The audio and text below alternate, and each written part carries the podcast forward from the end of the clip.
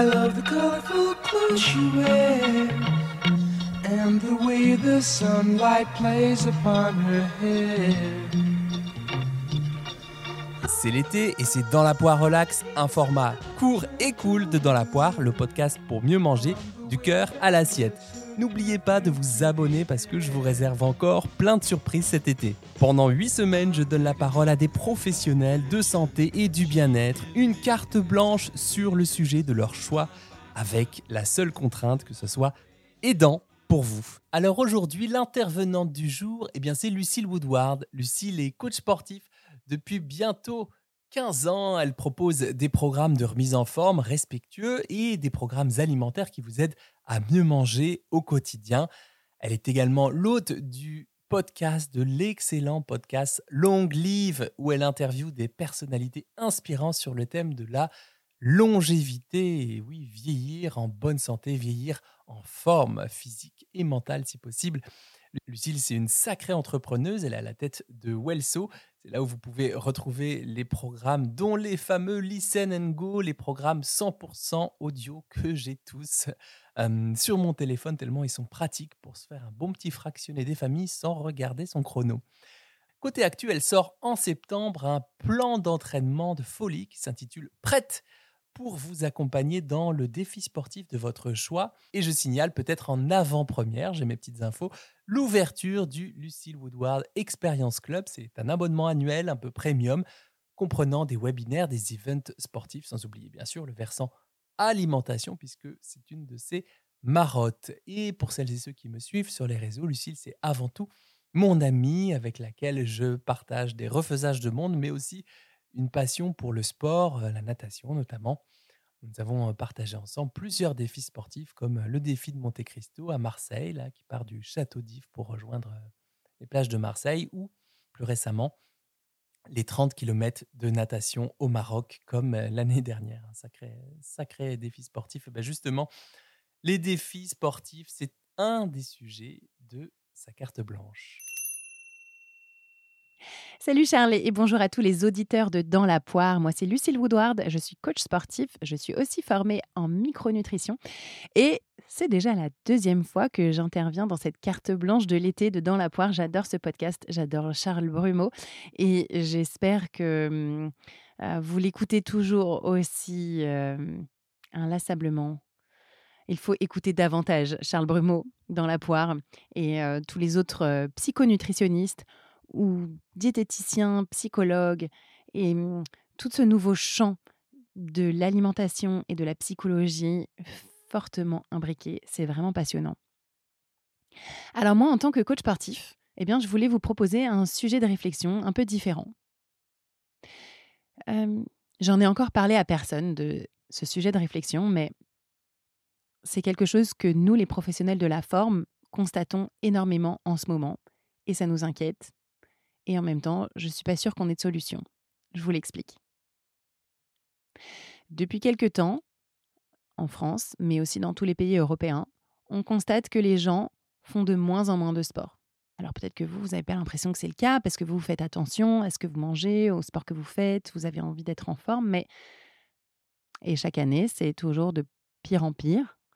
Euh, les Européens et les Français font de moins en moins de sport, adultes mais aussi enfants. Je l'ai constaté récemment en invitant des petits copains de ma fille pour déjeuner un jour où il y avait grève de cantine. Donc, il y avait ma fille plus trois autres garçons de 8 ans, classe de CE2. Et dans ces trois garçons de 8 ans, alors qu'on vit plutôt dans un environnement privilégié où les deux parents travaillent généralement, eh bien, seul un de ces trois garçons de 8 ans faisait une activité sportive extrascolaire une heure de basket le samedi. C'est si peu. C'est si peu. hier, on était à la piscine municipale avec mon mari. On était un dimanche après-midi entre 14h et 16h dans une magnifique piscine de 50 mètres, chauffée, surveillée par des professionnels de la surveillance de baignade. Et il n'y avait personne. On était les deux seuls à nager dans la piscine de 50 mètres. Alors ça, c'est des expériences personnelles, mais les statistiques globales le montrent toujours et encore.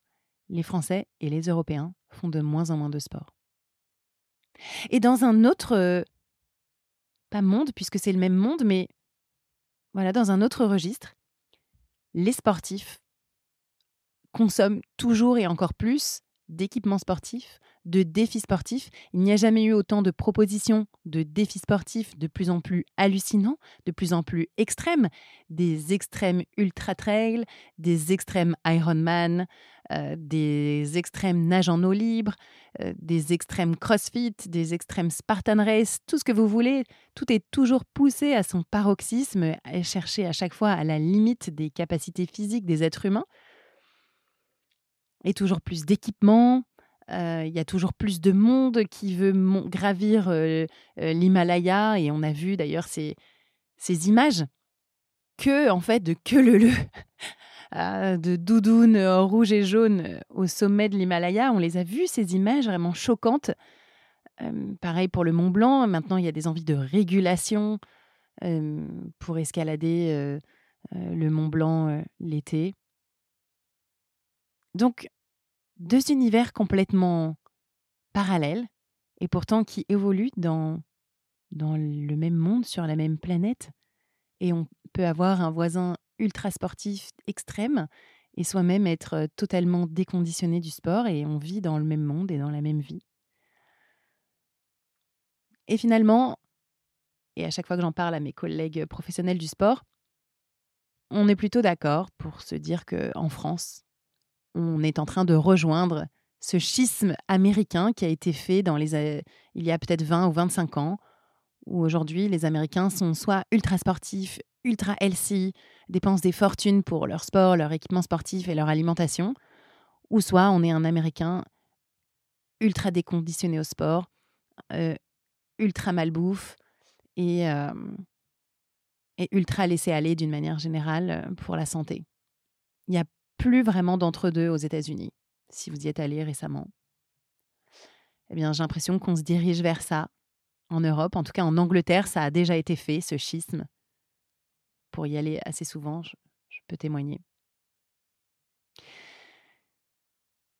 Alors, je, je, ne prétends pas avoir de solution, mais juste, voilà, vous emmener sur ce sujet de réflexion. Où est-ce que vous en êtes de votre activité physique, de votre rapport à l'alimentation équilibrée, à votre mode de vie? Est-ce que, peut-être comme moi, je, le ressens, j'ai l'impression d'être un peu plus dans l'extrême, extrême healthy, extrême sport. Je suis la première à vouloir m'inscrire à des défis sportifs toujours un petit peu plus grands pour moi, pour mon kiff, pour découvrir la nature sous une autre facette et donc à consommer je consomme de l'équipement, de la combinaison de nage en eau libre, de la combinaison de swimrun, des gels pour pouvoir m'alimenter euh, quand je fais des courses. Je fais de plus en plus attention à ce que je mange, à l'alcool que je ne bois pratiquement plus. Et d'un autre côté, je me rends compte que peut-être je me coupe aussi euh, de personnes qui seraient très déconditionnées au sport et qui euh, n'ose plus finalement faire du sport parce qu'on se dit que bah, si on ne fait pas minimum un semi-marathon, on est nul. Ou si on ne fait pas minimum le défi de Monte Cristo, de natation, qu'on connaît bien Charles et moi, entre le, château, de Monte Cristo et le, la prison de Monte Cristo et la plage de Marseille, 5, km dans la Méditerranée, on est nul en natation. Donc peut-être avoir cette idée que le sport, ça doit pas forcément devenir ultra compétitif ou une nouvelle charge mentale. Et de prendre conscience que quand on fait un défi sportif, voilà, rester assez humble et rester dans l'ouverture vis-à-vis du sport, rester dans l'accessibilité.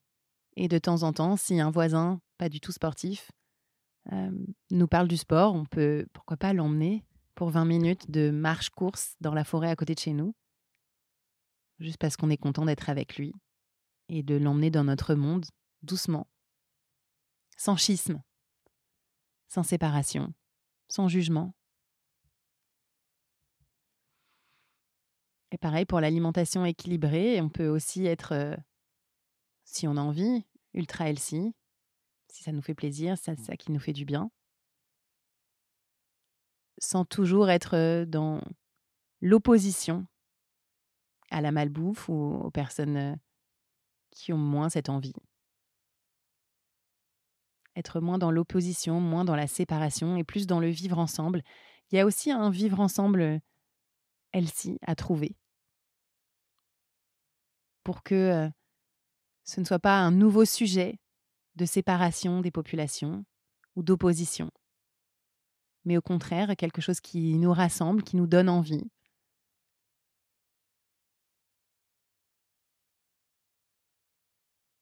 Pas forcément facile comme sujet. Je ne suis pas du tout en train de parler de la grossophobie ou de, de la haine, voilà, de la peur des autres, mais plus voilà, vraiment dans cette idée de oui, bien sûr, on se défie, oui, on a envie de faire du sport, mais est-ce que ça ne devient pas non plus une charge mentale? Est-ce que ça ne devient pas non plus une obligation pour avoir l'impression de faire comme tout le monde?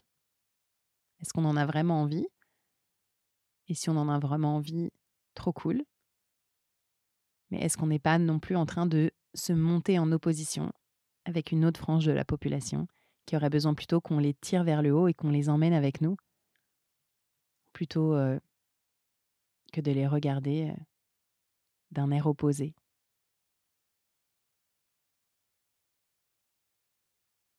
Encore une fois, j'espère que je ne vous ai pas choqué en parlant de ce sujet.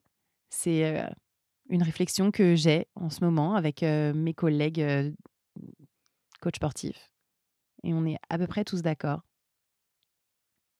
Et on s'inquiète aussi pour notre profession, j'avoue où finalement on est de plus en plus sollicité pour des préparations physiques de plus en plus folles, intenses. Et ça nous fait plaisir parce qu'en plus on aime ça, nous, les coachs sportifs, on aime pousser les gens en haut de leurs limites et, euh, participer à leur aventure, à leur succès. Et on est de moins en moins sollicité pour euh, juste des objectifs de forme globale, alors que c'est de ça dont le monde aurait le plus besoin. Merci pour cette carte blanche que je pense avoir bien utilisée en termes euh, de, variété de sujets. Merci Charles pour ton podcast Dans la poire. Continuez à l'écouter. Abonnez-vous au podcast Dans la poire. Mettez un commentaire. Euh, mettez des, des 5 étoiles, des pouces bleus, des euh, abonnez-vous. et allez voir aussi le podcast Long Live que je tiens depuis quelques mois et que je remets en route au mois de septembre. Euh, Long Live, le premier podcast de la longévité. Merci Charles et merci à tous et passez une très bonne journée sur le signe du sport, du soleil, de la bonne humeur, des fruits et des légumes frais. Salut